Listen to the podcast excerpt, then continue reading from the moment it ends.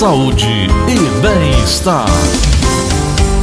Qual é a diferença entre ataque cardíaco e parada cardíaca? Muita gente, inclusive eu, fica sempre na dúvida. Um ataque cardíaco, ele pode ocorrer de que maneira? Quem está suscetível a sofrer isso? Doutora Thaís Moreno está conosco para nos ajudar a entender melhor a diferença exatamente entre um ataque cardíaco e uma parada cardíaca. Doutora, bom dia. Bom dia, Gleudson Rosa. Bom dia a todos os ouvintes da Verdinha. Doutora, qual é a diferença entre é, ataque cardíaco e parada cardíaca?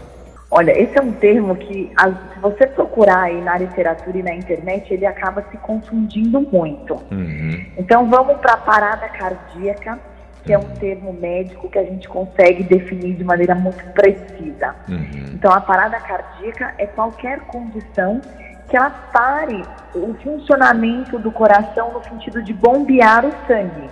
Uhum. E aí é quando a gente precisa fazer aquelas massagens, é, que o paciente talvez tome um choque, dependendo do ritmo cardíaco que o coração para de funcionar, tá? Uhum. Então essa é a parada cardíaca, normalmente é uma condição, as duas, né, mas é uma condição muito dramática e que a gente precisa intervir imediatamente. Quando não é há oxigênio, quando não há a capacidade de oxigenar o corpo, seria isso? Isso, e não só de oxigenar, porque esse é o efeito final, mas quando o coração não está bombeando de maneira adequada, uhum. tá? O ataque cardíaco, ele normalmente se refere aos casos de infarto, uhum. tá? É, aos casos em que a gente também tem essa parada da oxigenação, mas que é um, um quadro que está muito relacionado ao infarto.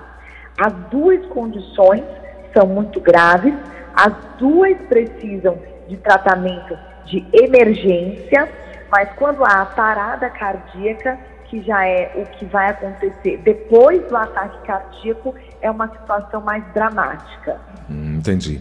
O acidente vascular cerebral, conhecido AVC, aí já é também é causado pela falta de oxigênio em, em alguma área do cérebro, seria isso? Isso, exatamente. A gente está falando de ataque cardíaco, né? Uma falta de, de sangue e aí o oxigênio no coração.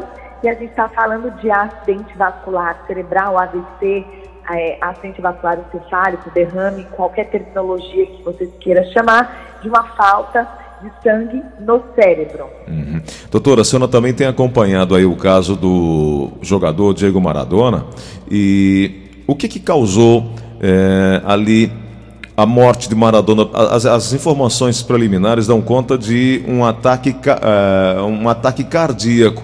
Pelo que a senhora leu, pelo que a senhora se informou, o que, que pode ter levado à morte do jogador Maradona?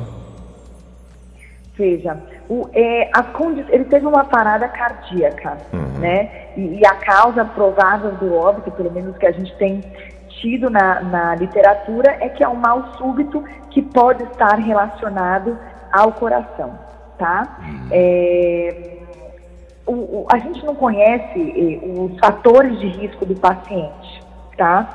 Mas a gente sabe que um aumento de peso, uma hipertensão, é, o uso de drogas, o, al, o alcoolismo, o tabagismo, o sedentarismo, uhum. todos esses fatores estão relacionados a um aumento do risco de morte súbita, de parada cardíaca. Uhum. Doutora, o que muita gente também fica perguntando o que é que pode levar a, a, uma pessoa ter um AVC? O que é que pode causar? É tudo isso que a senhora falou, é, da vida desregrada, do uso de droga, de bebida, ou alguém pode ter uma vida regular, alimentação, exercício e também ser suscetível a um AVC? Pode sim. A, a gente sabe do fato que todas as doenças cardiovasculares, e aí o AVC está entre elas, né? Elas têm os fatores de risco que são modificáveis e tem os fatores de risco que são não modificáveis. Os fatores de risco não modificáveis, a gente tem a hereditariedade. Então, a gente tem aí o risco da história familiar, a gente tem às vezes aneurismas que podem causar. E nos fatores de risco modificáveis, a gente tem aí aqueles que a gente traz de estilo de vida, de uma alimentação desregrada, uma vida muito estressada, é, um descontrole da hipertensão, do colesterol, do diabetes, é, um sedentarismo, um tabagismo e abuso de álcool e drogas.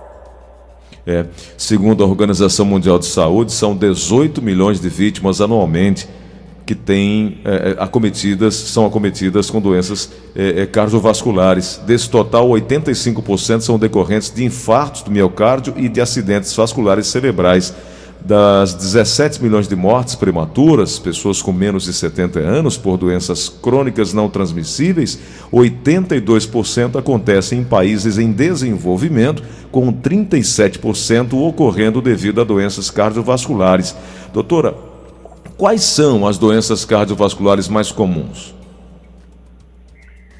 As doenças cardiovasculares mais comuns, a número um é hipertensão, tá? Então, a hipertensão, a angina, o infarto, o AVC.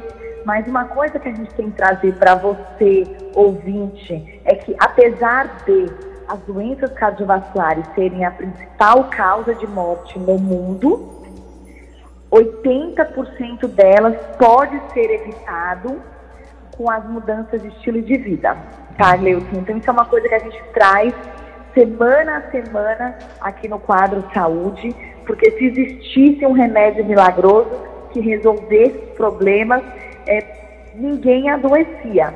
Uhum. Então, não há. Só depende da gente, precisa ter muito cuidado com a vida que nós levamos para ter um futuro saudável.